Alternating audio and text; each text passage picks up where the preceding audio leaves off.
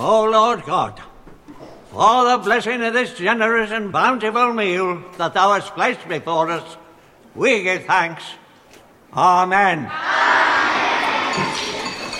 Les garçons chuchotaient entre eux et adressaient des clins d'œil à Oliver, tandis que ses voisins immédiats le poussaient de coude. Tout enfant qu'il était, la faim et la détresse lui donnaient l'énergie farouche de désespoir. À cette époque de sa vie, Il se leva de table Tess était le simple réceptacle d'une émotion vierge de toute expérience. Son apparence trahissait encore certains moments de son enfance. Tandis qu'elle marchait ce jour-là, malgré toute sa pétulante beauté de femme, ses douze ans apparaissaient par instants sur ses joues. Ses neuf ans pétillaient dans ses yeux et de temps en temps ses cinq ans pointaient au coin de sa bouche. Qu'est-ce qui nous donne envie de faire les films si on est un cinéaste? Euh, Quelque chose qui nous, qui nous excite, qui nous On se dit, ah, j'aimerais bien faire un film de ça, j'aimerais bien voir ça sur l'écran. D'ailleurs, pas seulement en cinéaste.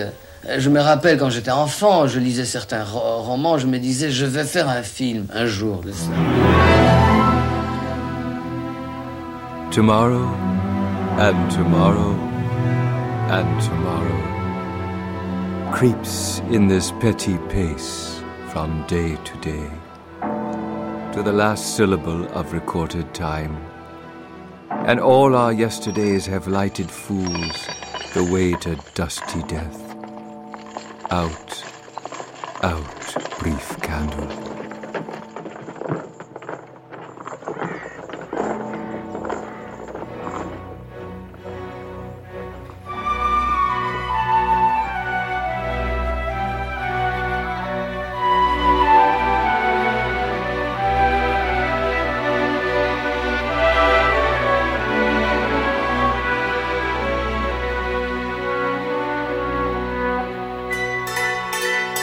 Roman Polanski et la littérature.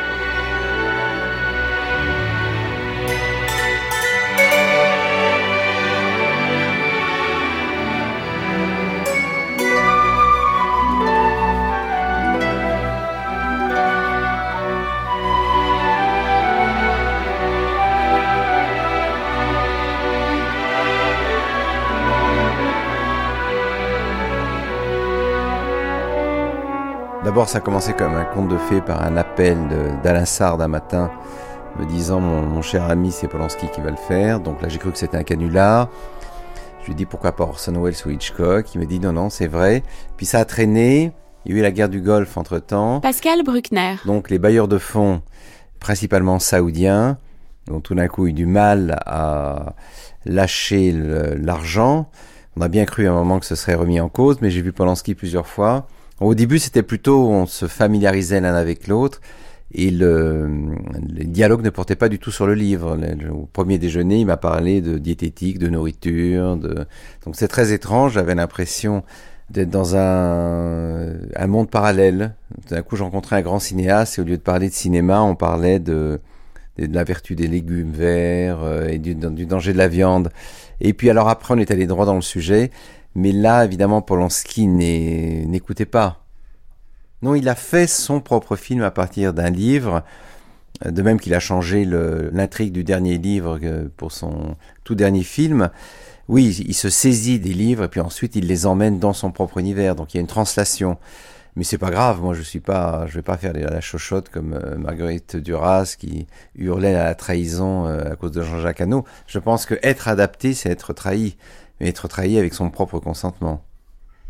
Mais c'est un peu le vertige de quand on commence un livre, on a plusieurs pistes qui s'offrent à nous, on en choisit une au détriment des autres. Donc là, euh, le fait qu'un cinéaste en choisisse une nouvelle euh, est évidemment c'est assez éclairant. On se dit ah oui tiens ça aurait été peut-être pas mal que je fasse comme ça. Mais hum, c'est pareillement quand on a adapté au théâtre aussi, le metteur en scène prend des libertés.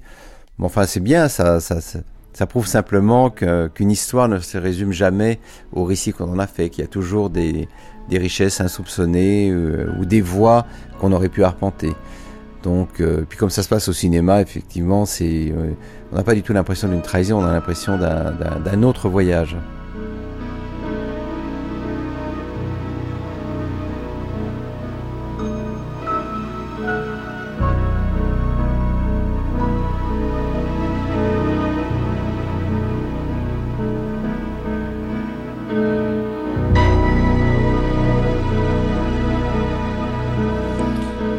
Musique d'Evangelis est, est, celle du 13e film de Roman Polanski, Lune de Fiel. C'est le 13e film de Roman Polanski, mais le 10e qu'il ait fait avec euh, Gérard Braque. Bonjour à tous les deux. Bonjour. Alors, euh, c'est quoi votre film là que vous avez fait euh, C'est une histoire d'amour C'est une histoire euh, de désamour 1992.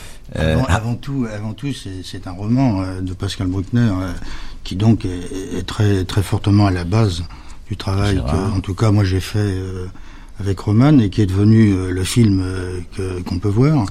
Oui, mais un, un roman, c'est toujours un peu particulier lorsqu'on le porte euh, à l'écran. Il y a des choses qui sont à l'intérieur du roman qui ne sont pas à l'intérieur du film. Bah, D'ailleurs, euh, je crois que Roman Polanski, vous dites vous-même, il y a des choses que l'on peut que l'on peut imaginer lorsque l'on lit un livre, mais que l'on peut pas montrer. Euh, au niveau du film. En effet, le, je crois que Pascal Bruckner est allé aussi loin qu'on puisse. Et malheureusement, peut-être heureusement, euh, on peut pas montrer tout sur l'écran, pas aujourd'hui, pas pour mon goût. Je, je montre sur l'écran ce que je peux supporter moi-même. Je veux pas que le euh, spectateur euh, se recroqueville dans son fauteuil euh, inutilement. Mmh. je montre tout ce qui est nécessaire pour, pour traduire en images l'idée philosophique du livre. He said, Peter, do you know the difference between eroticism and pornography? And I said, well, I think it's sort of a floating decimal point, don't you? He said, no, no, no. Peter Koyat. I have a very precise definition. Roman m'a dit, Peter, tu connais la différence entre érotisme et pornographie? Et moi, je crois que c'est assez vague, non Il répond, non, non, j'ai une définition très précise. Et Roman est un homme précis. L'érotisme, c'est quand on prend juste une plume. Et dans la pornographie, on utilise le poulet en entier. Ça m'a fait rire. Il m'a envoyé le scénario et je l'ai lu. C'était complètement outré et extrême. Je lui ai répondu en disant Comment ça s'appelle quand on utilise toute une autruche? Je disais tout, tout à l'heure que j'essayais de, de, traduire en images l'idée euh, de, philosophique du livre. Pascal Bruckner est surtout un philosophe. Il a, des, il a beaucoup à dire euh, sur, sur la relation entre hommes et femmes. Moi, j'appellerais son, son, son, livre euh, l'autopsie d'une passion amoureuse. Il euh, décrit la, une passion euh, qui, qui, va jusqu'à l'extrême, euh, qui passe par toutes les étapes, toutes les étapes qui commencent par, par un coup de foudre, qui, qui va par la perversion jusqu'à la haine, qui se termine par une situation où un couple ne peut plus se séparer et, et ne peut plus vivre l'un avec l'autre. C'est beau, hein? Vraiment, oui. Splendide.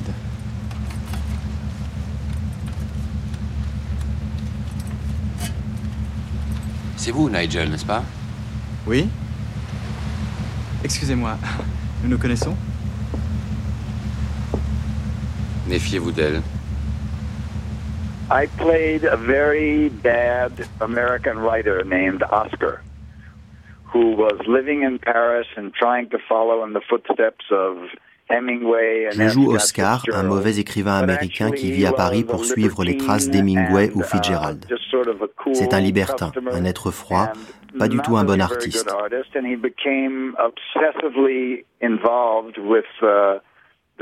Il conçoit une véritable obsession pour la femme que joue Emmanuel Seigné, la femme de Roman.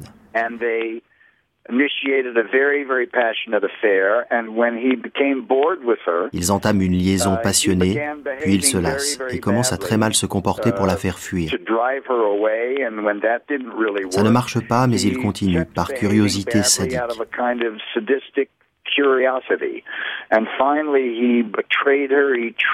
En fin de compte, il la trompe et il conçoit un piège pour qu'elle prenne l'avion et parte à l'étranger.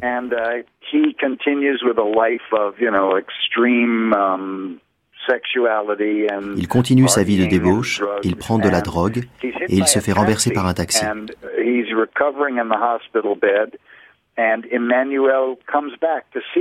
Il est à l'hôpital quand Emmanuel revient le voir. On découvre qu'elle a subi un avortement, qu'elle a failli mourir. Elle revient et il reste indifférent et cruel.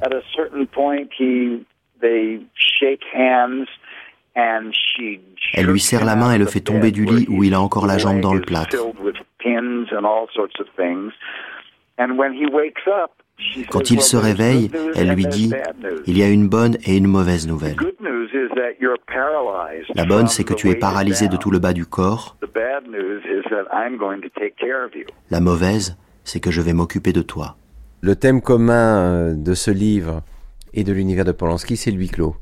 Polanski est un homme obsédé par le huis clos pour des tas de raisons que je ne connais pas. Mais euh, du couteau dans l'eau à, à, tous les autres films jusqu'au tout dernier, on voit bien qu'il est, euh, il est hanté par l'enfermement.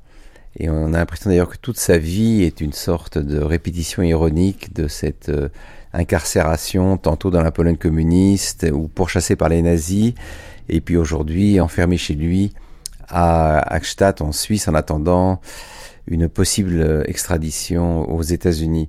Donc voilà, je crois que c'est les deux choses, c'est cette chose-là, pardon, qu'il a retenu.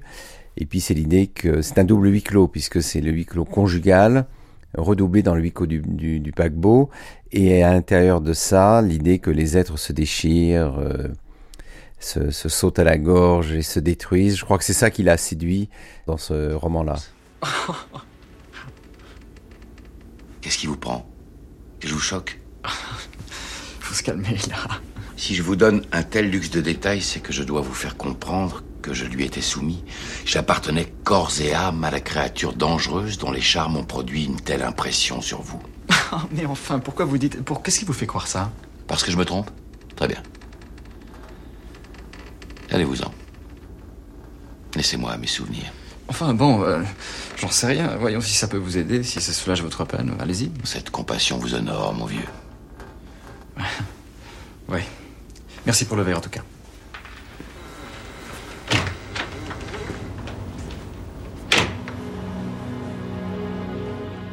Il y a d'autres scènes comme ça euh, chez Polanski. On est à la frontière, là encore, à la limite, entre l'ironie et, véritablement une peinture e-, extraordinairement pessimiste et, dure du monde. Et l'ironie pour Polanski va souvent jusqu'au bout. Et jusqu'au bout de l'ironie, à quoi? Il y a évidemment la tragédie. Alexandre Tilski. La plupart des destins et des circulations des personnages polanskiens, bien sûr, travaillent sur l'ironie des hasards, l'ironie de la tragédie. Euh, la tragédie dans son essence euh, même dans son essence euh, ancestrale, la tragédie grecque, etc., travaille déjà cette idée d'ironie. À la différence près, peut-être que l'ironie tragique chez Polanski est peut-être plus du côté de quelqu'un comme Arthur Miller que véritablement des antiques, puisqu'il y avait cette idée chez Miller que l'ironie tragique pouvait ne pas avoir lieu. C'est-à-dire que pour lui, pour Arthur Miller comme pour Polanski, il n'y a pas de destin euh, préétabli. Euh, et toute l'ironie de la chose, c'est que les choses auraient pu être évitées. À deux doigts près, parfois. Euh, c'est vrai pour Tess. C'est vrai pour d'autres personnages de Polanski. La tragédie moderne, c'est qu'on peut éviter les choses, mais que ça ne se fait pas. Et c'est encore plus tragique, du coup, qu'une tragédie qui est déjà prédéterminée, préécrite, etc. Et c'est la force de, je crois, de, très grands artistes comme Arthur Miller ou Polanski dans le XXe siècle, jusqu'à aujourd'hui, c'est de, de dépeindre cette tragédie ultime, c'est-à-dire la tragédie euh, vraiment tragique et ironique. Quoi.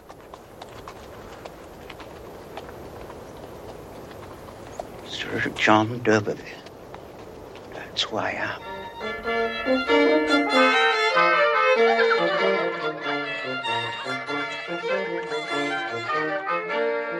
Le drame de Tess, c'est que finalement, le, pasteur fait une énorme bêtise au début en lui disant qu'il est descendant de la grande famille. Ça va être le début de la série, disons, de, euh, d'événements, de coïncidences qui vont mener à la catastrophe. André Topia. C'est un petit peu le modèle d'une, espèce de tragédie grecque. Finalement, d'ailleurs, Hardy l'a dit lui-même qu'il essayait de répéter un petit peu ce modèle-là. Donc là, là aussi, ça rend le roman assez sombre.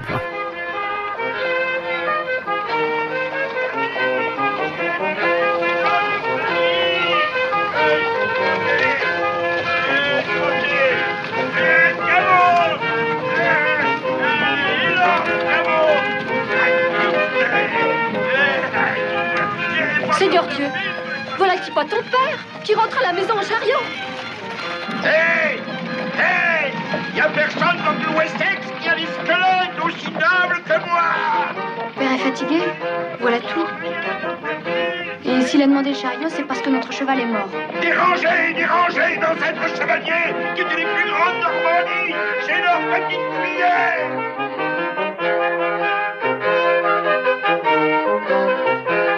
il y a toujours cette espèce de décalage, c'est-à-dire les choses ne se passent jamais au bon moment. Ça, c'est typique de Hardy. D'ailleurs, euh, Tess lui dit euh, à Angel à la fin, elle lui dit j'aurais pu t'aimer, j'aurais pu nous en pu être heureux, mais on s'est rencontrés au mauvais moment. Elle le rencontre au débui alors qu'il lui ne, ne, la voit pas. Quand elle le retrouve après, c'est trop tard parce qu'elle a fauté et donc il se quitte à nouveau. Et quand elle le retrouve une troisième fois à la fin, elle a commis le crime. Donc de toute façon, il y a de l'irréparable qui s'est passé. Donc ça aussi, c'est typique de Hardy. Les, les gens ne se trouvent jamais au moment où il faut. Savez-vous pourquoi j'aime ce dénouement? Parce qu'il n'est dû qu'à votre maladresse, votre touchante maladresse. Aujourd'hui, la tragédie ne s'abat plus sur les hommes par malédiction, elle naît de leur gaucherie. On tombe dans le malheur en gaffant par une suite de gigantesques faux pas. Nos drames ne sont pas seulement douloureux, il souffre du handicap supplémentaire d'être ridicule. Nous n'avons même plus l'excuse de la fatalité. Disons qu'à la, tragédie antique se surajoute cette fatalité de l'accident qui peut arriver à n'importe quel, lequel d'entre nous et qui évidemment n'a rien de noble, n'a rien de grand, ce n'est plus le héros foudroyé parce qu'il a vaincu les dieux, c'est juste l'imbécile qui se fait euh, rouler sur les pieds parce qu'il a il n'a pas regardé à droite et à gauche. Et dans les grandes villes, on frôle ce type de, euh, d'accidents grotesques à tout instant. La séquence d'ouverture de Tess, il y a ce fameux carrefour où tout d'un coup Tess va euh, découvrir par hasard ses origines finalement. Et dans ce carrefour de hasard, on retrouve un peu le monde polanskien, c'est-à-dire cette espèce de, de permanence du hasard ou, du malheur, enfin en tout cas de, cette idée que on est tous plus ou moins au carrefour des, choses, mais que certaines personnes le sont peut-être malheureusement un peu plus que d'autres. En tout cas, tombent à des moments, euh, euh, c'est très shakespearien cette idée, où tout d'un coup on est au mauvais endroit, au mauvais moment, etc. Don't you love me? Oh, yes, yes. I would rather belong to you than to anyone in the world. Forgive me. I can't marry you. My name's Macbeth.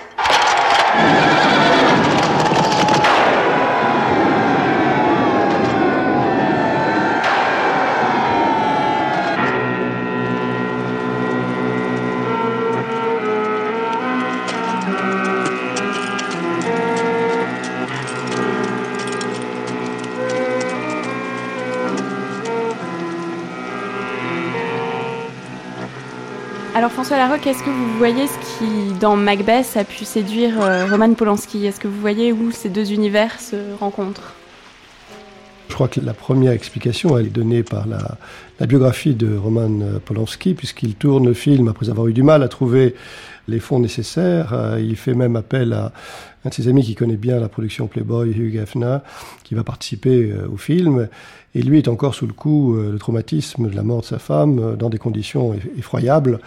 Euh, le meurtre de Sharon Tate enceinte avec le couple d'amis coiffeurs à Beverly Hills qui a défrayé la chronique en août 69. Euh, Donc c'est sous l'effet de ce choc que Polanski abandonne un premier projet de cinéma, je crois, et se tourne vers Shakespeare. Alors quelle pièce de Shakespeare prendre hein? Il ne prend pas Hamlet, il ne prend pas La Nuit des Rois, ni La Tempête, il choisit la plus sanglante, la plus terrible, la pièce de la damnation, la malédiction absolue du pouvoir et du crime donc il choisit Macbeth. Je pense que c'est une rencontre euh, personnelle, de même que le film qu'il va faire à partir du roman de Thomas Hardy, et euh, Tess, euh, est en mémoire de sa femme Sharon qui lui avait dit que ça pourrait faire un bon scénario. Et je crois que le, roman était sur sa table de nuit au moment où elle a été tuée dans la maison de Beverly Hills.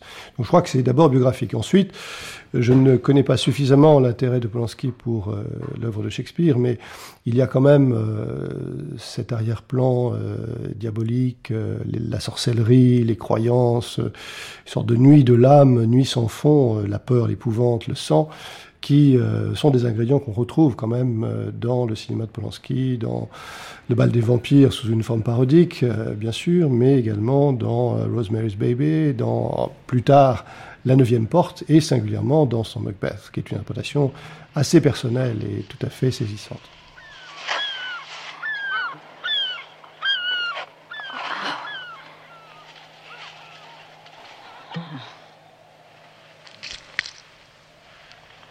Clair est sombre et le sombre est clair.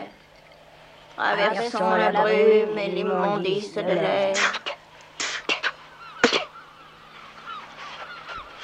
Quand serons-nous à nouveau réunis dans les éclairs, le tonnerre ou la pluie? Quand le tintamarre aura cessé, quand le combat sera perdu ou gagné. Au moment où le soleil sera couché. À quelle place? Sur la bruyère déserte. Où on va rencontrer Macbeth.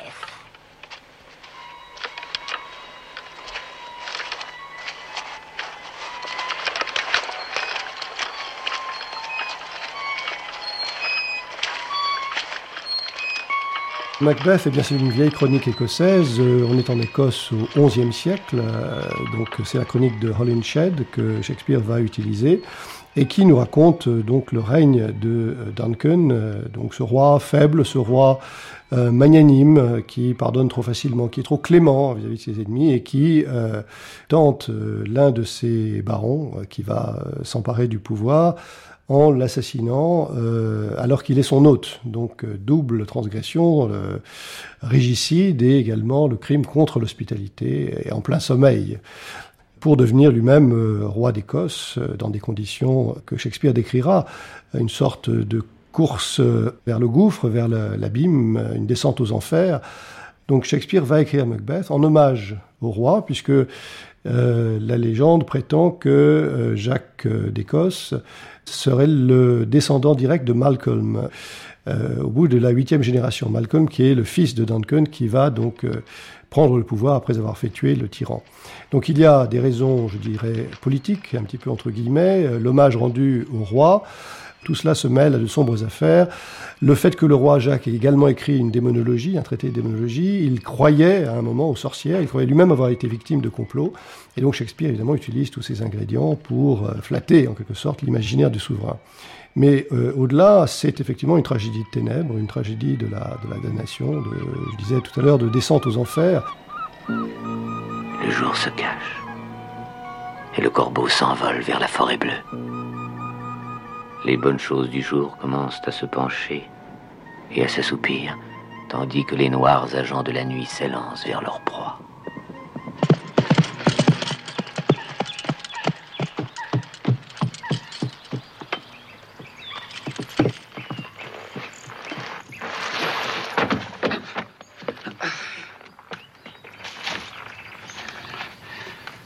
Pardonnez-moi.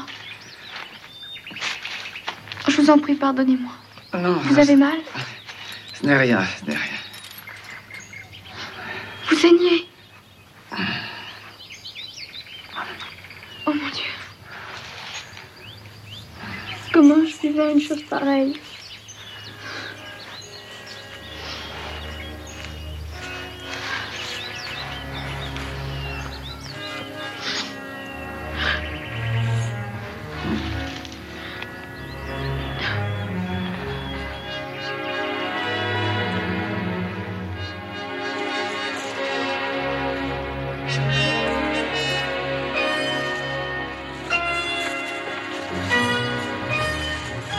La petite Tess, elle est entre deux cultures, enfin, elle est, à mi-chemin entre deux cultures. Elle a perdu véritablement le contact à la, vieille culture paysanne, du folklore, de la magie, disons, euh, des, vieilles croyances paysannes, des superstitions paysannes qui sont encore quand même présentes, puisqu'il y a la laiterie en particulier à un moment. André Topia. Ils envisagent de faire appel à un sorcier, puisque le beurre n'arrive pas à se faire, etc. Donc elle est, elle est encore très proche, malgré toutes ses racines, mais elle les a un petit peu perdues, parce qu'elle est allée à l'école.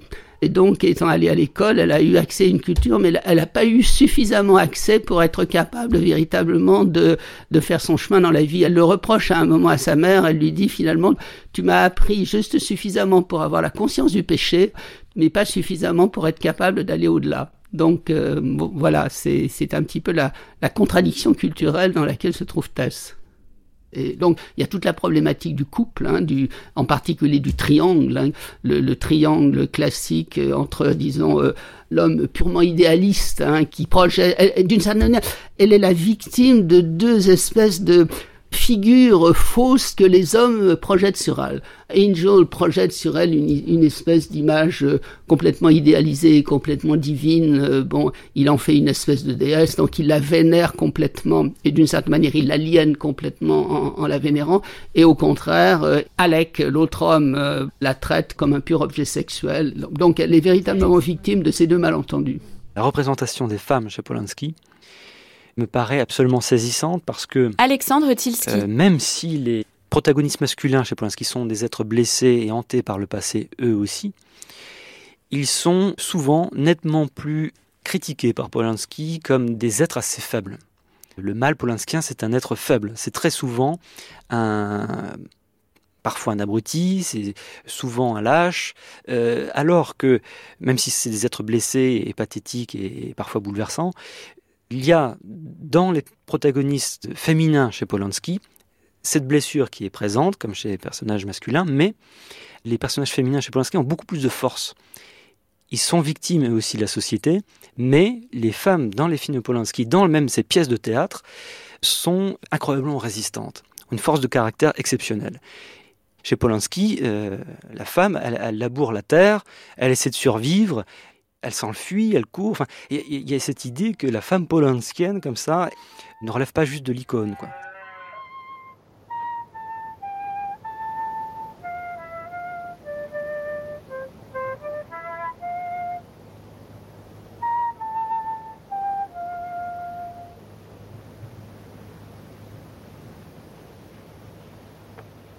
Tess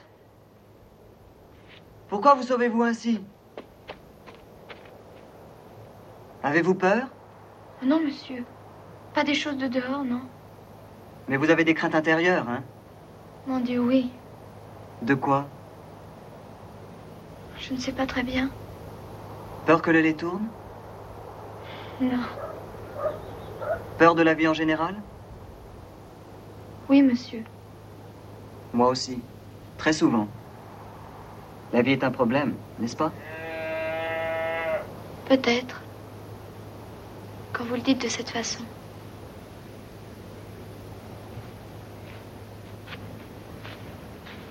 Ça, effectivement, en, tant que femme, elle est elle est sans cesse en proie à des contradictions, elle est sans cesse en proie à des images qui sont plaquées sur elle. Elle est, elle est entre différentes exigences, elle est entre les exigences de sa famille qui manifestement la considère comme une monnaie d'échange. Hein. André Topia. Il y a une espèce de chantage. Il y a une espèce de chantage, ça n'est jamais dit aussi clairement, mais en plus il y, a les, il y a les petits frères et les petites sœurs, il y a toute la famille dont manifestement la condition devient de plus en plus difficile. Et finalement, il y a de l'autre côté Tess qui détient un petit peu la solution de toutes leurs difficultés et, et l'autre évidemment.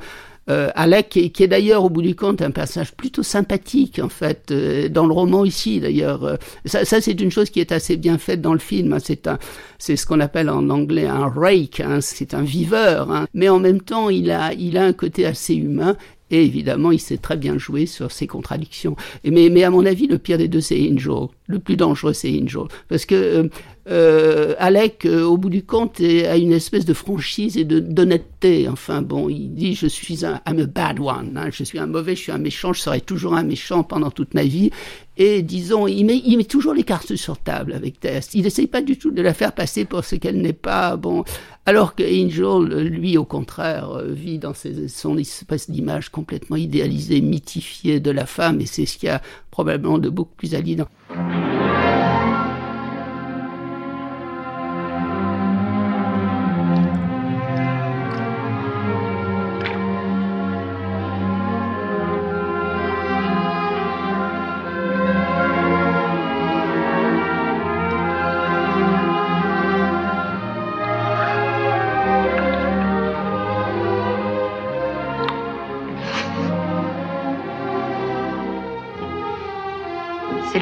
Qui a placé cet aimable fils de pasteur sur ton chemin.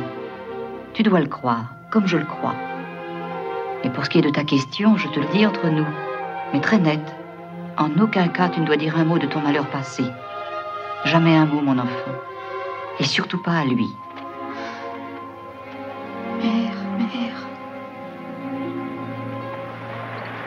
Finalement, il l'épouse. Et alors le, la grande scène de, disons, d'explication se passe juste avant qu'il soient censés passer la nuit ensemble. Il lui dit voilà, il faut que je t'avoue que j'ai fauté, j'ai vécu avec une femme à Londres pendant euh, un mois, il y a euh, un an ou deux, mais finalement euh, maintenant c'est fini. voilà, c'était une période de ma vie, il faut me pardonner. Donc très bien, elle lui pardonne et alors elle saute sur l'occasion, elle lui dit bah justement moi aussi j'ai quelque chose à te dire et c'est là qu'elle fait une erreur, tragique. Elle croit qu'il y a qu'il y a symétrie entre les hommes et les femmes, qu'une femme peut fauter comme un homme. Or en fait ça n'est pas du tout le cas. Elle va être victime de ce qu'on appelle dans le monde victorien le double standard, hein, c'est-à-dire la, discrimination des valeurs selon qu'on est un homme ou une femme, c'est pas du tout la même chose. Et alors, elle lui raconte elle aussi ce qui s'est passé avec Alec, et évidemment, il se pétrifie complètement, il devient silencieux, elle sent qu'il ne lui pardonnera pas.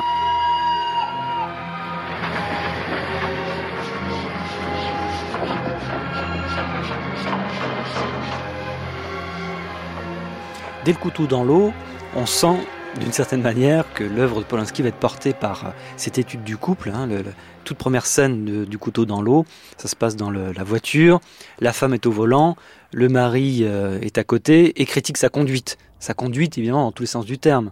C'est-à-dire que là, il va, se poser la question du rapport de pouvoir dans le couple, euh, qui prend le dessus, qui commande, qui conduit. Et pendant tout le film, ça, ça va être comme ça, dans le couteau dans l'eau, cette espèce, effectivement, d'examen très détaillé des rapports de force dans un couple et qui va euh, se prolonger dans la filmographie de Polanski.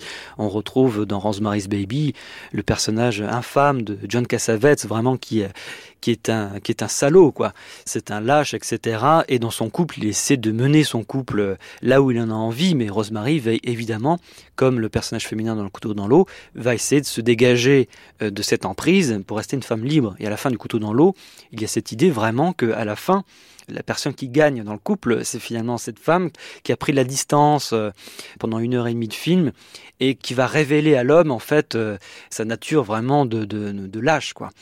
Et ça, ça revient assez régulièrement. C'était le cas dans Lune de Fiel, où il y a cette espèce d'affrontement permanent dans le couple entre euh, l'homme et la femme. Et au final, euh, l'homme, il, il, il est moins fort que le personnage d'Emmanuel Sagna. Il finit par tuer les deux femmes, d'ailleurs, parce qu'il parce qu'il peut pas faire autrement s'il veut gagner. Et ça, ça a prolongé la filmographie de Polanski jusque dans Ghostwriter, on peut dire aussi. Raven himself is hoarse that croaks the fatal entrance of Duncan under my battlements. Come, you spirits that tend on mortal thoughts, unsex me here, and fill me from the crown to the toe top full of direst cruelty. Make thick my blood. Stop up the access and passage to remorse, that no compunctious visitings of nature shake my fell purpose.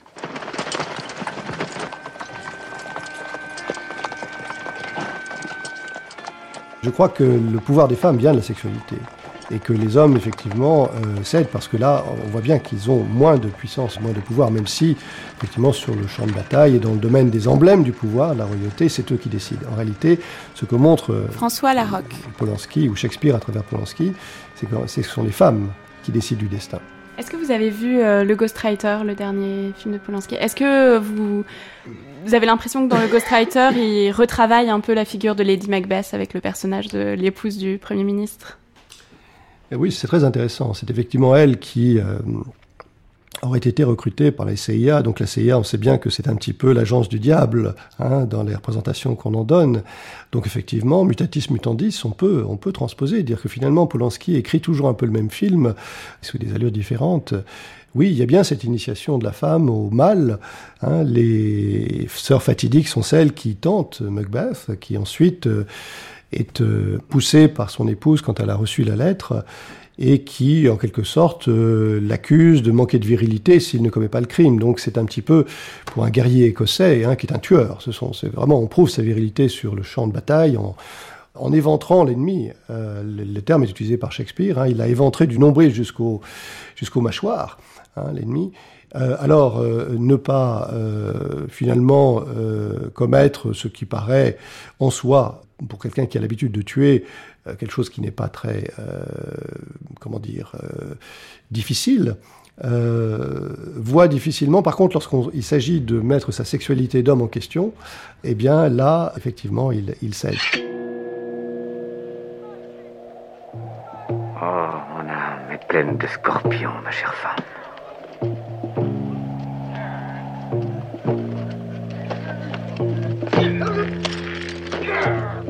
Sois donc heureuse.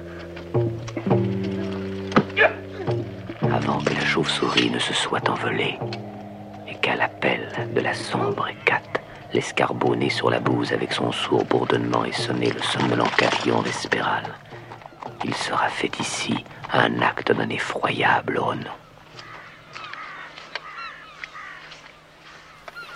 les personnages masculins sont aussi aliénés hein, que les personnages féminins. Parce que quand on, voit Macbeth, par exemple, qui a ses visions, qui est complètement perturbé pendant le, film, c'est une très belle adaptation. Et pareil pour évidemment Locataire et d'autres. Oui, mais justement, il a choisi Macbeth où il y a Lady Macbeth quand même. Il Lady Macbeth qu'on retrouve formidablement bien dans Ghostwriter, où là on a un nouveau Lady Macbeth. C'est intéressant cette. Alexandre Tilski. Cette permanence comme ça un peu shakespearienne. Mais ce qui était fort dans Macbeth, c'est que c'est probablement l'adaptation de Shakespeare, bon déjà la plus, on l'a dit souvent, la plus sanguinolente, la plus violente, d'accord, mais c'est d'abord, me semble-t-il, une des rares fois, sinon la seule fois, où on adapte Macbeth avec un couple de jeunes gens, n'était pas le cas des précédentes euh, adaptations, où euh, on n'utilise pas de musique euh, symphonique hollywoodienne dominante, mais une expérimentation comme ça sonore et musicale très intéressante pour un film qui donne cet aspect organique à cette histoire.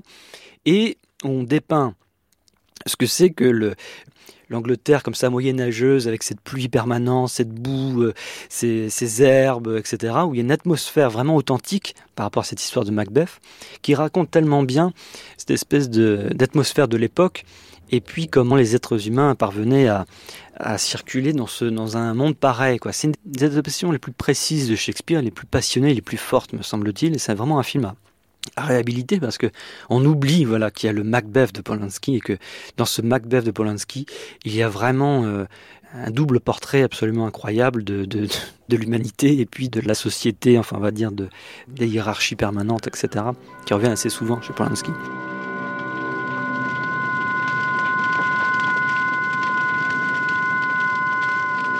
Ce que je trouve surprenant, euh, d'une certaine façon, c'est la virtuosité technique de Polanski, c'est les images, le caractère envoûtant euh, des images, le caractère assez génial aussi de la bande son. Cette bande son qui euh, utilise ces musiques un petit peu venues d'ailleurs, euh, des effets spéciaux, qui crée cette atmosphère très étrange. on avait ça aussi dans Cul-de-sac, enfin bon, qui crée un sentiment de malaise progressif. Mais je dirais que l'art de Polanski, c'est un art de l'insinuation. Il y a à la fois l'insinuation et il y a aussi effectivement l'horreur, l'épouvante. Et que c'est ça, ce qui est étonnant, c'est ce passage d'une petite musique euh, du mal euh, qui est là, euh, le chariot, la carriole plutôt des, des, des sorcières qui grincent, et puis la, découverte par exemple du carnage qui est fait par les, les, spadassins, les émissaires de Macbeth quand ils massacrent toute la famille de, de Macduff. Donc c'est une sorte de grand écart. Et en même temps, et en cela, je crois que c'est une adaptation de Shakespeare, c'est une translation, euh, mais c'est une manière de fidélité. Euh, dans le cadrage d'un certain nombre de paysages, de lumière, on a une stylisation, je dirais presque à la Murnau, euh, presque expressionniste, hein, dans ce pays de Galles du Nord, détrempé par les pluies. Je crois qu'il a eu beaucoup de problèmes avec le, la pluie euh, quand il a tourné ce film. Il a perdu beaucoup de temps et d'argent. Il a fait perdre beaucoup d'argent parce qu'il voulait justement euh, filmer des lumières très particulières, les lumières de l'aube, les lumières du crépuscule. C'est entre deux, qui serait l'équivalent justement de la conscience entre le bien et le mal, où on ne sait pas de quel côté on va tomber.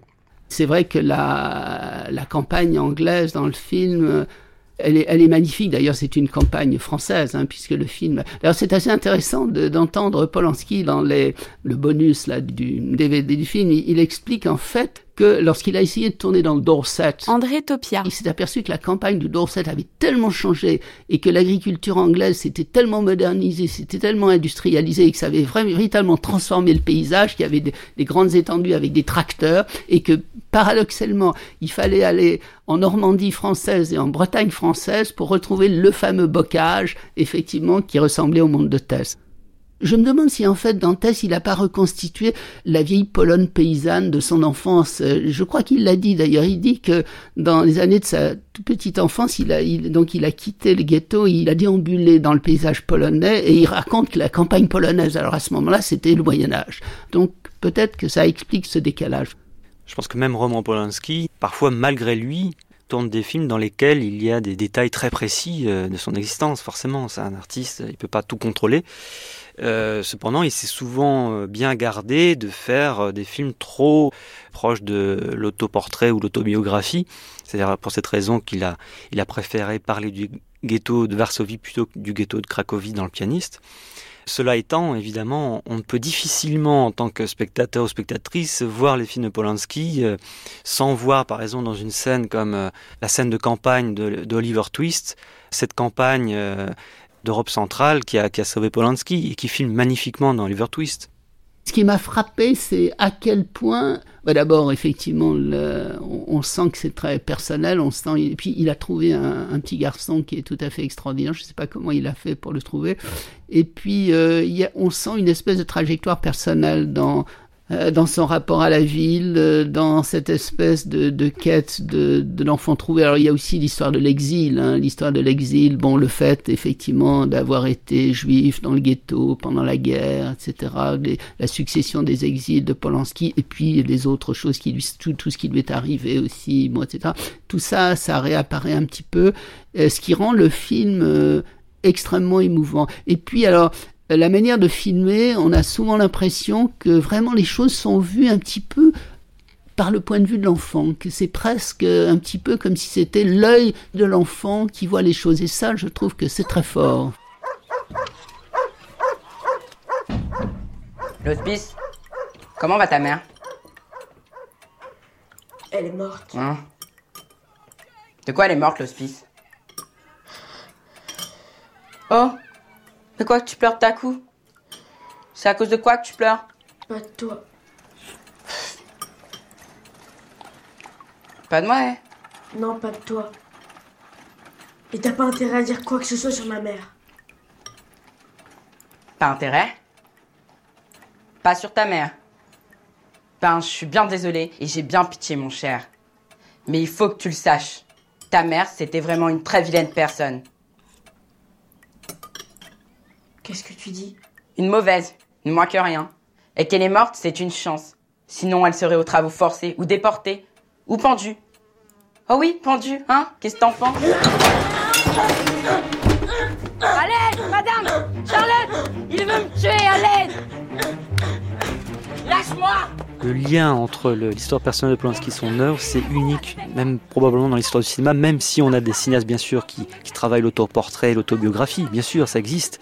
Mais le fait que justement Polanski ne théorise pas ou ne cherche pas à le faire, ça rend encore plus troublant et encore plus complexe et encore plus dans les détails, on va dire, ce trouble, cette relation. Quoi. The first time I heard of uh, Tess of the D'Urbervilles was from Sharon Tate. Someone la première personne à m'avoir parlé de Tess d'Urberville, c'était Sharon Tate. 1979. Quelqu'un lui avait passé le livre en lui disant que c'était un rôle fait pour elle. Je l'ai laissé de côté pendant un moment, et plus tard, quand elle était déjà morte, j'ai lu le livre et je me suis rendu compte que c'était en effet un rôle pour elle. C'est pourquoi il y a cette dédicace au début du film. Tess, c'est le premier film d'amour de Polanski, 79. Il le dédie dès le début du film à Charentel qui lui avait confié ce, livre en disant ça, tu pourras en faire un beau film, etc. Là, il y a une adresse qui fait de, Tess une lettre ouverte quasiment, une déclaration d'amour de deux heures et demie de Polanski à Sharon Tate. Et par cette seule mention en générique, avec ces trois petits points à Sharon, il y a là effectivement un des rares moments où Polanski affiche de manière euh, visible à l'écran et de manière publique une adresse comme ça qui est tout sauf impudique. Euh, là, je croyais que à ce moment-là, il était temps de faire euh, un film qui parle de, sentiments humains profonds, de sentiments de base et des sentiments universels dans tout ce que je faisais avant, il y avait un peu de, surréalisme, un peu de d'absurde ou d'absurdité, comme dans, euh, pas mal de, pièces euh, de théâtre d'aujourd'hui par lesquelles j'étais très influencé. Euh, comme dans beaucoup de, romans d'aujourd'hui, comme dans pas mal de films. Je crois qu'aujourd'hui, la, la, vie elle-même devient tellement absurde, tellement surréel, qu'on a instinctivement euh, envie de, de, retourner aux choses plus réalistes, plus essentielles, plus humaines, dirais-je, comme euh, l'amour, la loyauté, euh, la trahison, la honte, l'intolérance de la société, la cruauté de cette société. De la montée au septième ciel à la descente aux enfers, tel pourrait être euh, le thème du film de Roman Polanski, Lune de fiel, un événement, un film de Polanski, c'en est toujours un, avec euh, dans les interprètes principaux Peter Coyote, Emmanuel Seigné, Hugh Grant et Christine Scott Thomas. Quelle soirée géniale. Je voudrais qu'elle dure toute la vie. La vie, c'est long, tu sais, Mimi. Je vois les choses autrement. Depuis toujours. Mais quand quelque chose vaut le coup, tu voudrais pas que ça dure toute la vie? Si, si, bien sûr. Mais rien ne dure jamais toute la vie. Et nous deux alors? Ça vaut le coup, nous deux? Tu trouves pas? Puisque tu me l'as demandé, non. Plus maintenant.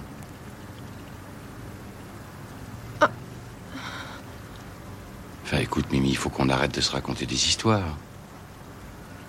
Quelles histoires Ah, que au début, c'était joli. Bien sûr, c'était joli, seulement. euh, ça s'est détérioré. Mais Oscar, t'es fou. Je t'aime trop, moi. Je veux me marier avec toi. Je veux que tu me fasses des petits.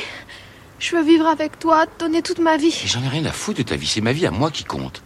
Quand est-ce que tu vas comprendre ça? Il y a aussi un autre aspect euh, de- de- euh, d'amour, euh, de, de, relation amoureuse à laquelle on touche dans le film, c'est de l'attraction sexuelle euh, qui s'estompe au fur et à mesure 1992. chez un couple. Et l'amour s'estompe pas nécessairement au même rythme. Souvent, euh, ça croît, souvent, euh, il s'amplifie. Il y a des couples qui ont vécu un demi-siècle euh, en, s'aimant très profondément. Bien sûr, ils n'ont plus de même attraction sexuelle, peut-être euh, ils n'ont plus du tout. Et, c'est un grand problème. Et comment gérer ça? Euh, Malheureusement, je ne sais pas. Il y a une, une évidence que, que une relation amoureuse devrait peut-être se manifester par un produit physique, tangible. Ça serait donc l'enfant. C'est la seule chose qui reste d'un grand amour. Mais il faut pas penser en même temps que c'est une solution pour les couples en, détresse. Euh, quand ça commence à aller mal, il y a pas mal de gens qui essayent de sauver les choses en faisant un enfant. Ça marche pas. Ça dit, dans cette histoire, on va pas raconter la fin évidemment, mais euh, vous leur donnez une chance à vos personnages. C'est-à-dire que, contrairement au livre où ça se termine, euh, enfin bon, on le dit pas, mais vous leur donnez une chance. Merci. C'est-à-dire que c'est. Oui, je leur donne une chance, bien sûr. Je donne une chance à un des couples. Enfin, à un des couples, euh, au couple qui, qui vit d'une manière euh, moins intéressante. Je ne sais pas, je donne pas de solution. Je, je- je peux seulement évoquer certains problèmes et, et laisser au public euh, leur choix de solutions. Et de se raconter sa propre histoire. Parce que les gens vont se raconter leur histoire. En, Ah, ayant vu le film, en sortant, ils se racontent leur histoire. Chacun, à mon avis, peut euh, euh, trouver quelque chose de sa propre vie. Enfin, chacun projette euh, ses, ses propres fantaisies sur, un, sur une intrigue. Non, euh, enfin, pour moi, ce livre avait été écrit comme une condamnation, Pascal Bruckner. mais implicite de, hum, des années 60. C'était au fond une réponse ironique au nouveau désordre amoureux, en disant à partir du moment où une société met en valeur la passion dans toutes ses formes, elle condamne le couple à se détruire. D'ailleurs, c'est un thème que j'ai repris dans pratiquement tous mes livres. Et, et pour Polanski, je pense qu'il y avait une façon de négocier son, son propre mariage, de mettre en lumière peut-être certains, certains aspects de ce mariage. Mais en même temps, il a voulu un happy end, contrairement à- au livre, puisqu'ils allaient avoir un enfant avec Emmanuel Seigné, et que donc pour lui, ce couple devait avoir un avenir et n'être pas condamné comme le couple du livre et du film. I would say that it's a love story, and I would also say that it's the story It was told just before Roman had his first child. Peter Coyote. And it's actually, for all its dark Pour moi, c'est une histoire d'amour. very positive story. L'histoire que Roman a voulu raconter juste avant d'avoir son premier enfant. Without limits. Malgré toute sa noirceur, c'est une histoire très positive, à propos d'une relation qui n'a pas de limite. L'histoire sous-entend donc qu'il faut des limites à tout dans la vie, sinon les choses les plus belles peuvent mal tourner. And so I see that as a positive, life-affirming act. And Pour moi, c'est un acte positif, plein d'amour de la vie. Especially To the last scenes of the movie. That the couple who were Comme les the dernières English scènes du couple film où the on voit que le couple anglais, les témoins de l'histoire d'Oscar et Emmanuel, a été transformé. Et cette transformation a été clairement positive. and the change was, I think, we're supposed to think positive.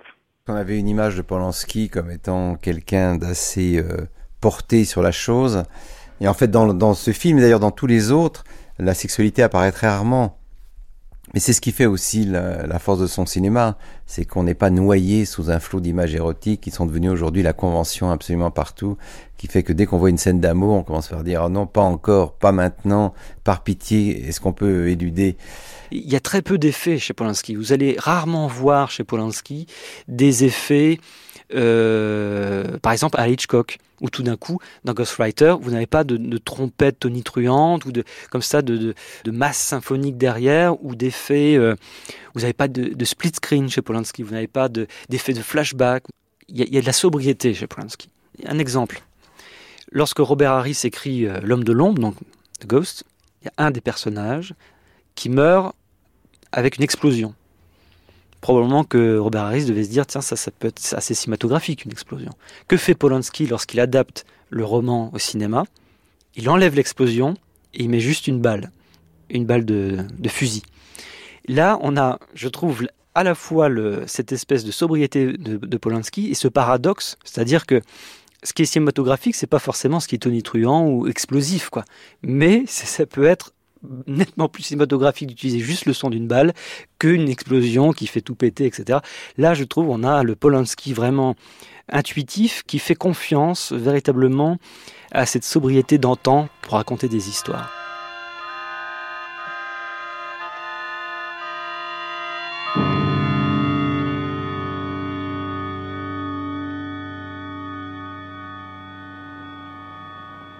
Te voilà maintenant Cordor, Glamis, tout ce qu'avaient promis les sœurs fatales. Et je crains que tu aies joué fort ignoblement pour y réussir. qui m'a frappé, par exemple, le château de d'Inverness, on dirait le château de la reine dans Blanche-Neige, un petit peu, hein, qui comme un champignon sur une éminence, hein, qui paraît presque, presque irréel et qui est pourtant un, lieu, un lieu filmé, un lieu réel. Donc trouver dans le réel des éléments fantastiques. Voilà. C'est-à-dire que chez Polanski, le fantastique n'est pas plaqué, il n'est pas euh, imposé, il vient du réel. Et d'où cet effet de brouillage hein, qui est tout à fait stupéfiant.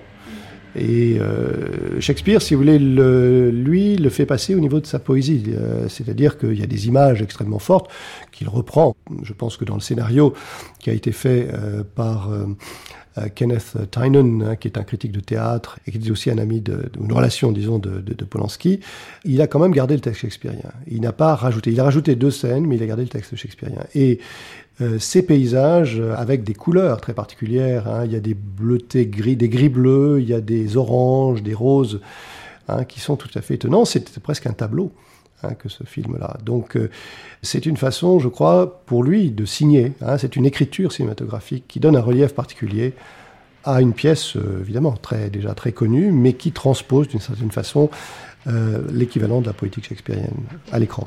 But in these cases we still have judgment here, that we but teach bloody instructions, which being taught return to plague the inventor. Je me rappelle que euh, Kubrick a dit euh, faire la mise en scène d'un film, c'est comme essayer d'écrire La guerre et la paix dans une... Une autotamponneuse, oui. Autotamponneuse, c'est ça, pendant une fête foraine. Mais si on arrive, si on parvient, à la fin,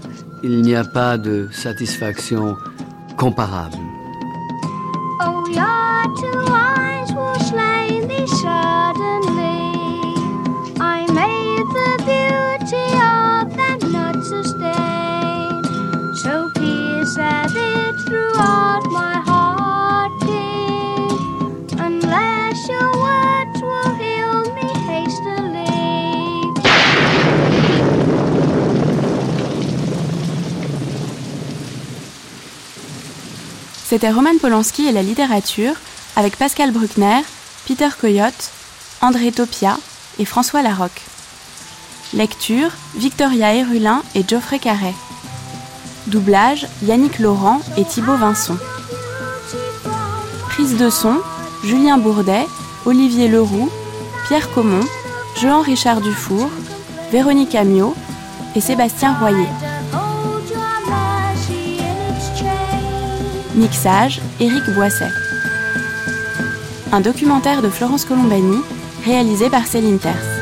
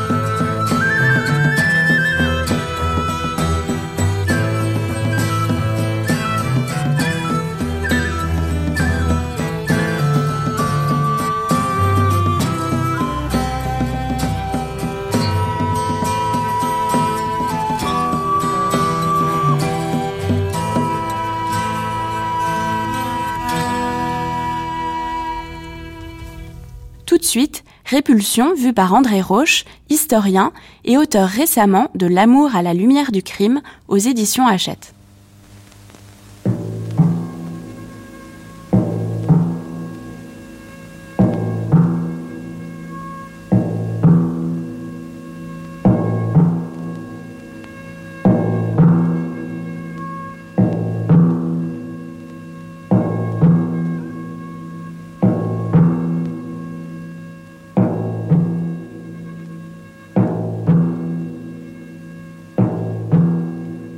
Répulsion de Roman Polanski, vue par André Roche.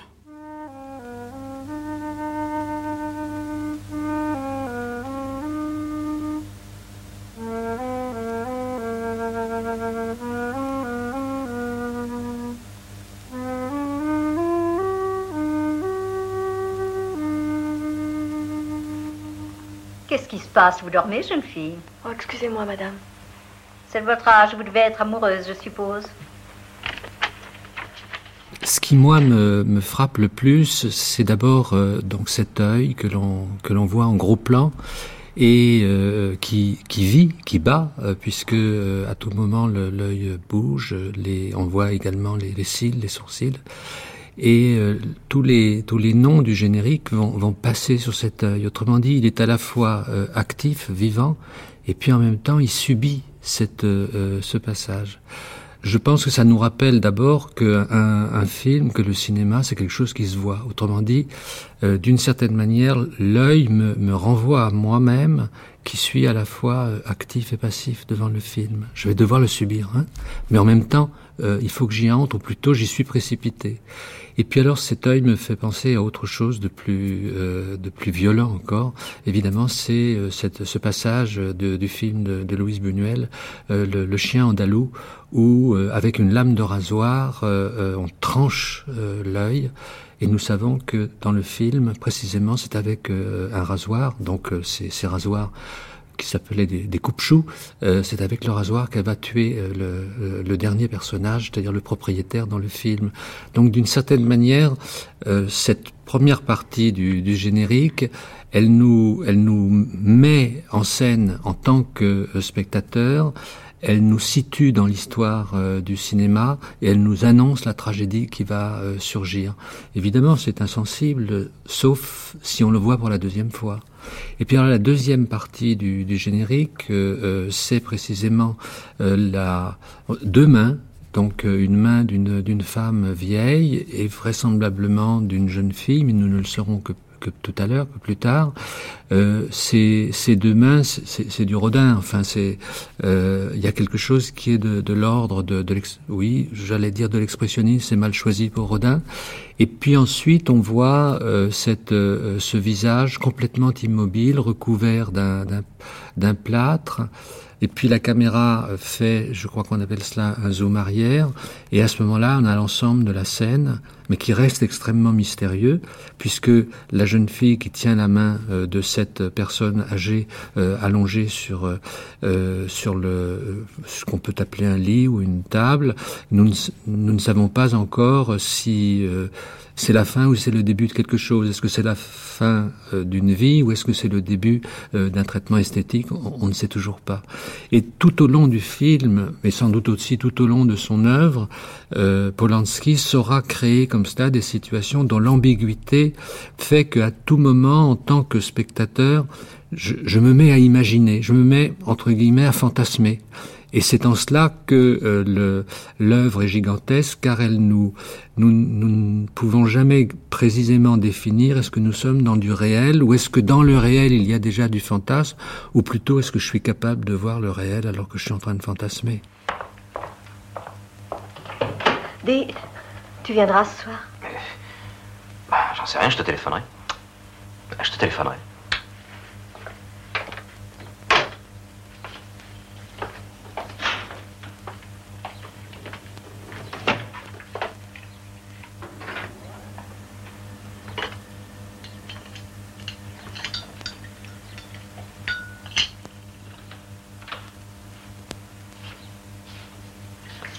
Bonjour, Carole. Est-ce que tu as bien dormi? Oui. Il va coucher ici tous les soirs.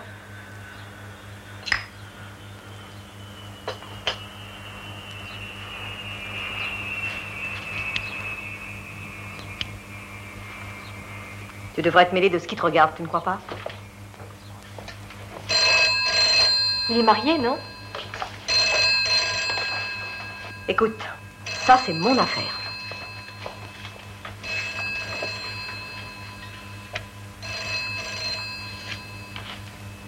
J'ai l'âge de faire ce qui me plaît. Je ne dois de compte à personne. Eh bien, ne reste donc pas planté comme ça. Réponds au téléphone. Tu vois bien que je suis occupée, non?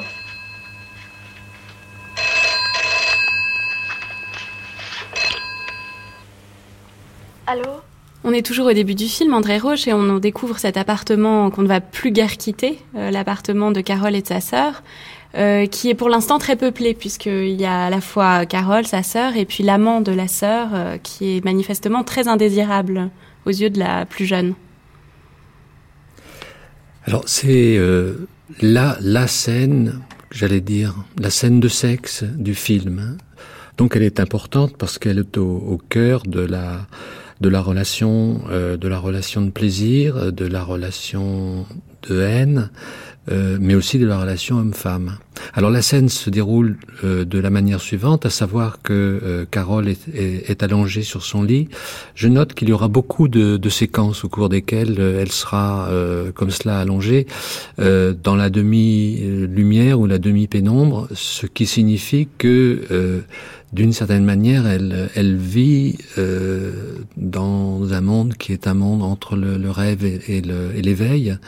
Euh, peut-être aussi entre le rêve et euh, euh, la réalité.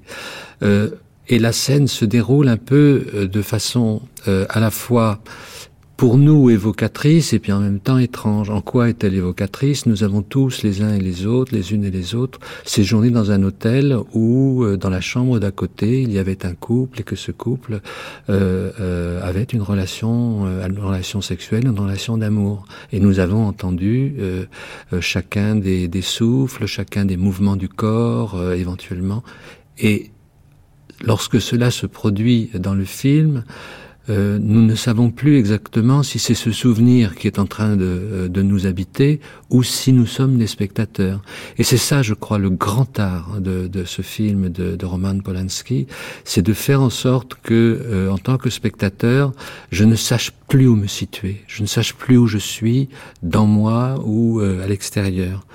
Et puis la deuxième partie de la, de la séquence que vous avez sélectionnée, euh, c'est le lendemain matin, au, petit matin, comme dirait euh, Kaufman. Et euh, la, la, la sœur de, de Carole, qui s'appelle Hélène, est à la cuisine, elle prépare le petit-déj, le petit déjeuner, et puis Carole va vers la salle de bain, et en ouvrant la porte, elle, elle aperçoit un homme avec de la, du savon à barbe sur le visage, et qui est en train de se raser avec le fameux coupe-chou.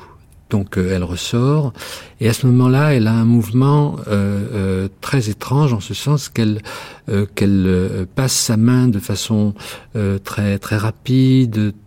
Elle montre sa répulsion, comme si elle était en train de, comme si son vêtement avait été souillé par l'homme qu'elle venait de voir ou par la scène à laquelle elle venait d'assister. Donc cette fois-ci, on entre dans le cœur du film, qui, à mon sens, est euh, celui de la misandrie, de la haine des hommes. Autrement dit, euh, euh, Carole va déployer à partir de, de, cet homme avec lequel elle n'a pas de relation, elle habite chez sa sœur et elle n'a pas de raison d'avoir pour lui de tel ou tel type de sentiment. troisième temps, l'homme va ressurgir, il est habillé, il est pressé, comme souvent un mauvais homme le matin, il avale le, une, gorgée de café, mais au lieu de dire il est bien préparé, d'avoir un, mot euh, aimable, il va dire je suis pressé, c'est trop chaud, donc il porte la culpabilité sur la femme qui a préparé le café, il s'en va et elle lui demande tu reviendras ce soir, et sous-entendu, bah, si je le peux, je téléphonerai, c'est-à-dire euh, toi, femme, tu es euh, sous mon l'autorité de mon désir euh, de, revenir. Ce qui campe bien déjà euh, les formes de la domination que Roman Polanski va critiquer, dénoncer durant tout le film. On entend à un moment dans cette séquence la sonnerie du téléphone qui va être une sorte de leitmotiv au cours du film. Euh, euh, ce téléphone va se faire de plus en plus entendre et, être euh, nous paraître de plus en plus lointain en même temps parce que nous serons tellement plongés dans l'esprit malade de Carole qui, va se retrouver seule dans cet appartement une fois que le couple illégitime de, la sœur et de son amant seront partis en voyage. Qu'est-ce que c'est pour vous ce téléphone, André Roche? Ce téléphone, il a une double fonction. D'une part, euh, c'est une sonnette extrêmement agressive, elle est violente. Et elle intervient ici euh, au moment où euh, Carole voudrait d'une certaine manière entrer dans la dans l'intimité de sa sœur en, lui demandant mais elle lui demande il, il, va coucher ici les, toutes les nuits elle lui demande mais il est marié etc et sa sœur se défend et dans, sa, dans son système défensif, euh, euh, elle est en train de mettre un bas. Elle a une cigarette euh, à, la, à la lèvre, ce qui, à l'époque, peut être un équivalent euh, d'une femme un, peu autoritaire et par conséquent ici virile, hein, puisque l'autorité et la vérité euh, se, se, confondent dans, dans cette séquence-là. Et à ce moment-là, le téléphone sonne, donc on sait que la séquence se termine. Euh, la, violence de la, de la sonnerie redouble la violence des propos que tient euh, sa sœur, et du coup nous sommes happés par le, un autre réel qui va venir. Donc en ce sens, le téléphone, c'est l'élément d'agression qui entre dans l'appartement. Mais à d'autres moments, ce téléphone va jouer le, le rôle de, de, la communication avec l'extérieur. Et cette communication avec l'extérieur, elle sera non pas seulement étrange, elle sera toujours angoissante. Donc en ce sens, euh, pour répondre un peu à cette, à cette question, le téléphone, c'est euh, cet élément concret, précis du, réel qui vient perturber euh, et qui menace de façon euh, vivante en ce sens qu'il euh, retentit, mais aussi insidieuse parce qu'on ne sait jamais qui est au bout du fil ou qui va être au bout du fil dans un instant. Carole, je ne sais pas, mais... Carole Carole Carole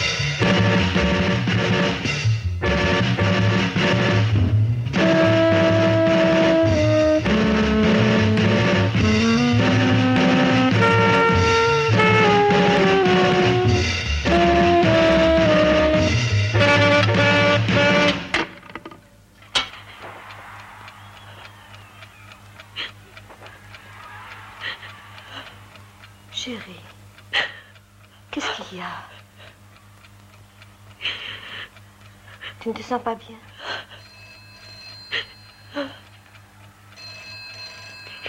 Oui, je sais, bien, tu veux pas que je parte.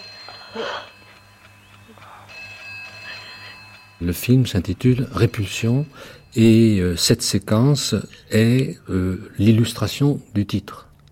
Ce qui m'intéresse dans cette euh, dans cette séquence, c'est le jeu des corps.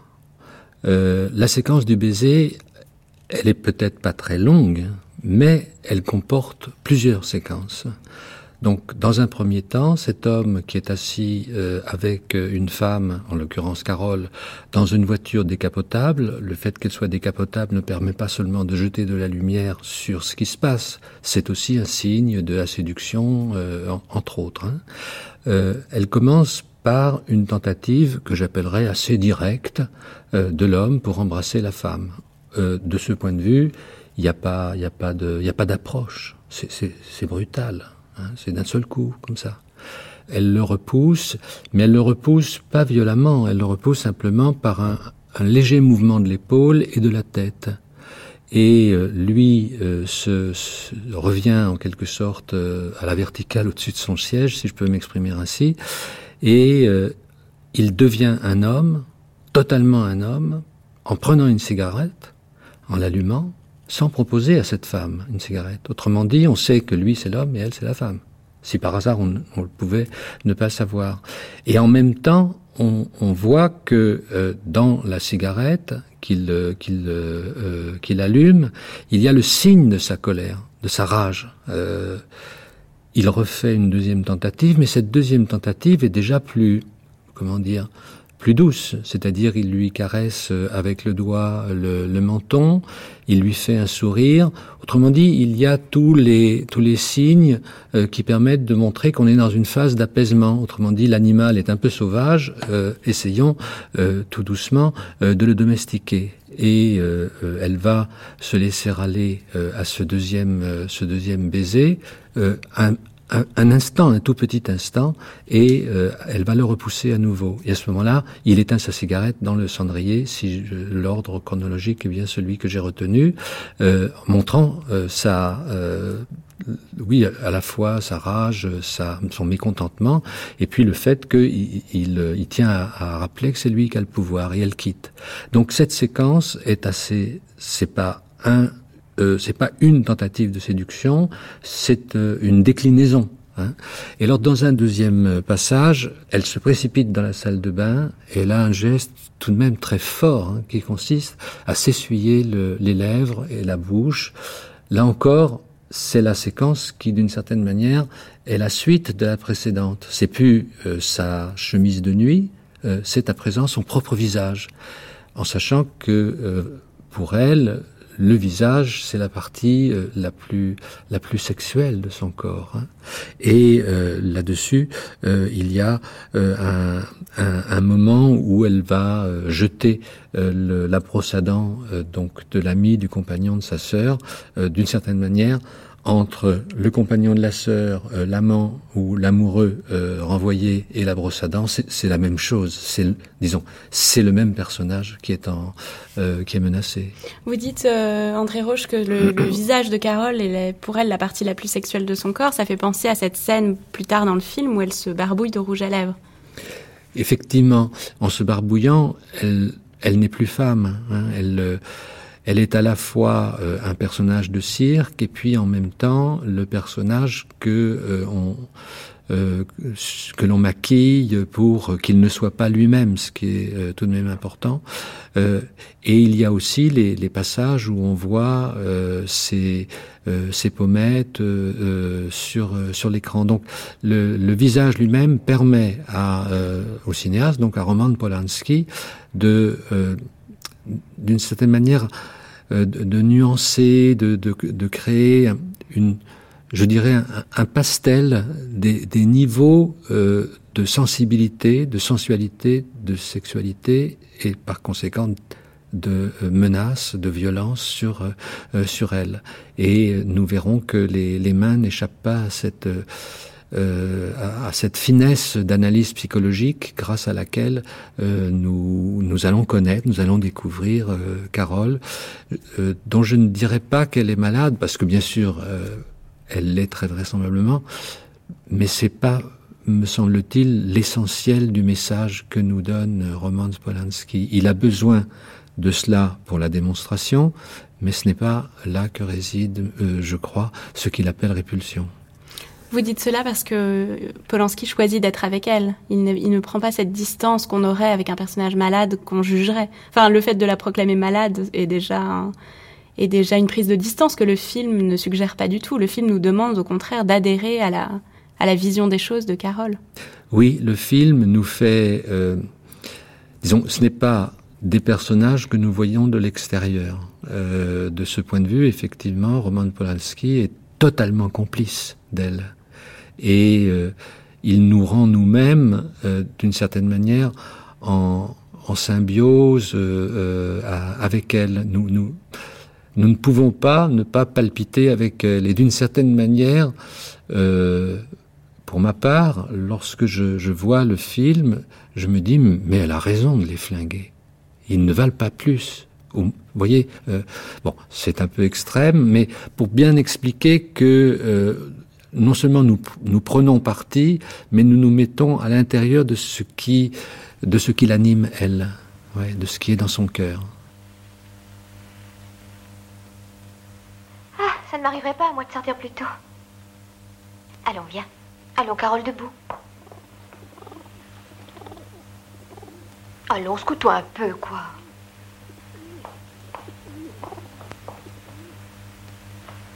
Tu as mauvaise mine. Qu'est-ce qui t'arrive? C'est un homme Un homme Bah oui, tu sais bien, le gentil garçon avec qui je t'ai vu. Comment est-ce qu'il s'appelle déjà Oh, il a pas l'air méchant pourtant. Est-ce que tu es amoureuse de lui Je suis pas amoureuse. De personne. Je ne comprends pas. Alors, qu'est-ce que tu as fait pendant ces trois jours? Rien du tout. Je suis restée à la maison. Oh, mais il y a de quoi devenir complètement cinglé. Enfin, tu aurais dû sortir un peu, je ne sais pas, moi, aller au cinéma. Moi, j'aimerais bien ça. Bah, vas-y, puisque tu as le temps. Tu as de la chance. Oh, on a été voir un vieux classique, un film de Chaplin l'autre soir à l'Apollo. C'est bête, j'ai oublié le titre. Oh, j'étais écroulée. J'ai riais, j'ai cru mourir. Il avait si faim qu'il voulait manger ses chaussures. il prenait ses lacets et les tournait comme des spaghettis. Il y avait un gros, énorme type avec lui qui voulait le manger. T'es trop grande Quoi? Oui Il voulait manger Charlot, c'était crevant. Il voyait Charlot en poulet. En poulet Et le poulet avait la même démarche que Charlot. Regarde. Oh, Robert riait tellement fort qu'il me faisait honte. Oh, tu devrais y aller, ça te remontrait le moral.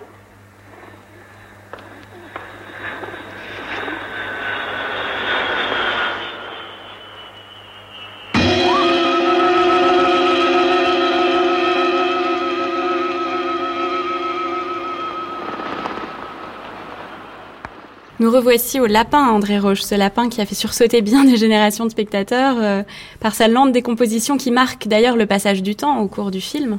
Euh, et qui euh, est aussi particulièrement euh, horrifiant quand on le retrouve dans le sac à main de Carole alors qu'elle est à son institut de beauté. alors peut-être peut-on parler de l'ensemble de la de la scène qui précède. Donc Carole est en train de, de faire une, une manucure à une à une cliente et c'est à ce moment-là que le, le film bascule c'est-à-dire qu'elle fait cette, cette manucure et euh, euh, la, elle, elle, a, elle a en main un, un, outil qui, je, je pense, est une, une, pince à épiler ou quelque chose qui ressemblerait à cela. On voit son visage, euh, son, ses yeux se fixent et euh, quelques instants plus tard, alors que la caméra euh, s'est portée sur le, le, visage de la patiente, euh, elle pousse un hurlement, euh, une sonnette retentit et on, on devine, car tout au long du film, on ne verra jamais véritablement de façon crue euh, les, les actes de, de, de, violence, donc en l'occurrence les, les, crimes qui sont, euh, qui sont commis. Euh, alors c'est autour de cette scène que euh, les, le, le, film bascule. Pourtant, par rapport à cette scène, il y a un avant, il y a un après. L'avant, c'est qu'elle se fait réprimander par sa son employeuse, disons sa patronne, et au cours de cette de ces réprimandes, donc elle lui reproche de ne pas être venue pendant trois jours et lui demande ce qui s'est passé, etc. Et au lieu de donner une réponse qui serait, euh, disons, raisonnable, crédible, enfin, euh, elle répond bah, j'ai ma tante qui est arrivée chez moi. Ce qui, premièrement, nous fait entrer dans le mensonge, euh, alors qu'auparavant nous n'y étions pas, et qui, deuxièmement, est complètement inadapté. Et là-dessus, elle, la patronne va alors qu'elle l'avait appelé mon enfant, elle va la puériliser. Autrement dit, cette séquence précède euh, le geste que je viens de décrire, qui va se poursuivre ensuite avec euh, sa collègue, euh, avec laquelle elle discute, avec laquelle elle rit, et qui découvre, comme vous venez de le signaler, dans sa, dans son, dans son sac, cette euh, ce, cette partie du, du lapin, euh, je ne sais plus, je, je, je n'ai pas très bien vu, c'est peut-être euh, la cuisse ou, ou, une autre, bref, ce n'est pas important, mais on, on, entre dans la chair. Et la chair du lapin est déjà beaucoup plus comment dire, beaucoup plus avancée, beaucoup plus pourrie que euh, la chair qu'elle vient, elle, de mettre à nu, euh, à vif, euh, en, en, blessant la, la cliente. Autrement dit, le, le, film ici nous montre cette entrée dans la puérilité avec le mensonge et, et, et, ce qui lui est, et ce qui est dit à Carole, nous montre un geste de vengeance à l'égard de la patronne et nous annonce que ce n'est là que le début de la tragédie puisque euh, le lapin, comme vous l'avez signalé à l'instant, est en quelque sorte le chronomètre, si j'ose dire, euh, de la euh, de l'ensemble de la tragédie. Oui, vous soulignez que ce geste de Carole contre la cliente est un geste de vengeance, ce qui le rend assez différent finalement des autres gestes de violence qui sont carrément des meurtres qu'elle commettra par la suite. Oui, c'est une vengeance, mais en même temps, tous les meurtres qu'elle qu'elle commet euh, sont des meurtres qui, d'une certaine manière, sont de la légitime défense. Autrement dit, le, euh, le film tourne autour de cette question de savoir qui est la vraie victime. Et lorsque le, euh, le, film se terminera, nous ne saurons pas comment euh, ceux qui survivent, puisque elle-même ne survit pas, hein, euh, me semble-t-il, comment euh, les, les, autres acteurs du, film vont interpréter ce qui s'est passé. Donc cet homme euh, qu'on retrouve dans la baignoire, euh, ce gérant ou ce propriétaire, pardon, qui est complètement lardé de coups de, de rasoir, etc., etc. La fin du film laisse entendre que peut-être qu'elle était la victime, peut-être que c'était elle qui agressait. reste à refaire un film, voyez.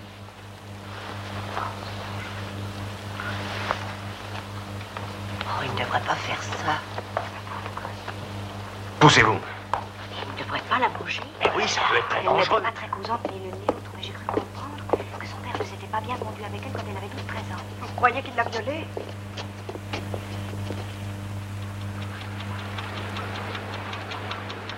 Il faut savoir que Roman Polanski, dans cette période de, de, de son existence, euh, a encore cette éducation euh, euh, qu'il a connue euh, en, en, Pologne après la, la, la, deuxième guerre mondiale, puisque c'est son, son premier film à l'étranger. Hein, c'est le, premier film qu'il fait euh, en Angleterre après le couteau dans l'eau qu'il avait réalisé en sortant euh, de l'école de cinéma de Łódź.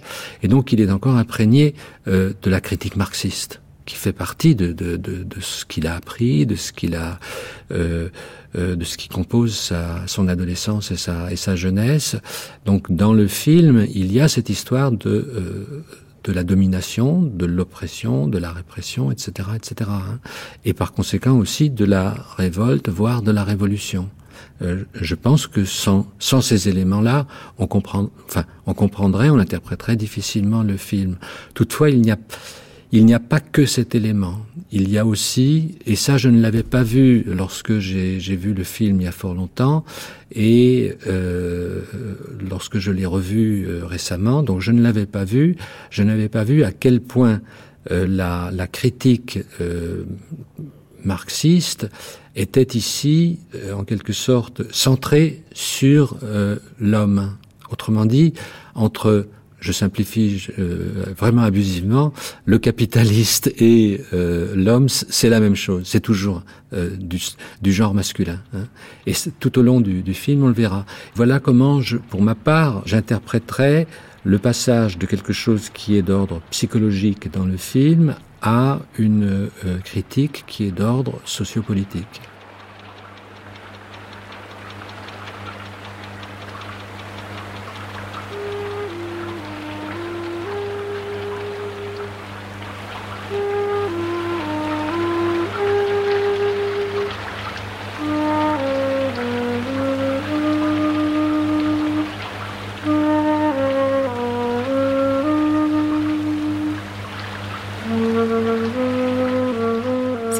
C'était Répulsion, vu par André Roche. Prise de son Éric Boisset. Une émission de Florence Colombani réalisée par Céline Terce.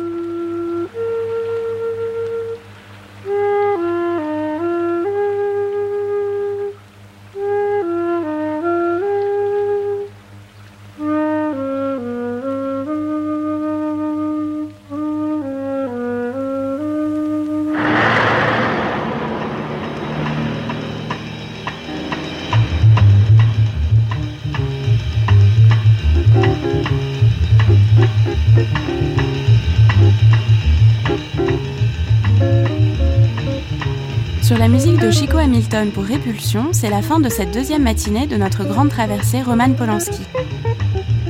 Retrouvez-nous toute la semaine sur France Culture pour une promenade dans l'œuvre si riche et diverse du cinéaste de 9h06 à midi et demi. Au programme demain, une troisième séquence d'archives, comme toujours consacrée à la vie de Roman Polanski et qui nous racontera cette fois les années Sharon Tate. Puis à 10h, une table ronde intitulée Roman Polanski, raconteur de sa vie qui questionnera la dimension autobiographique de son œuvre. À 11h, le documentaire Roman Polanski et le fantastique. Et enfin à midi, nous retrouverons pour une demi-heure le romancier Laurent Sexic autour du film Le pianiste. À demain et bon après-midi à l'écoute de France Culture.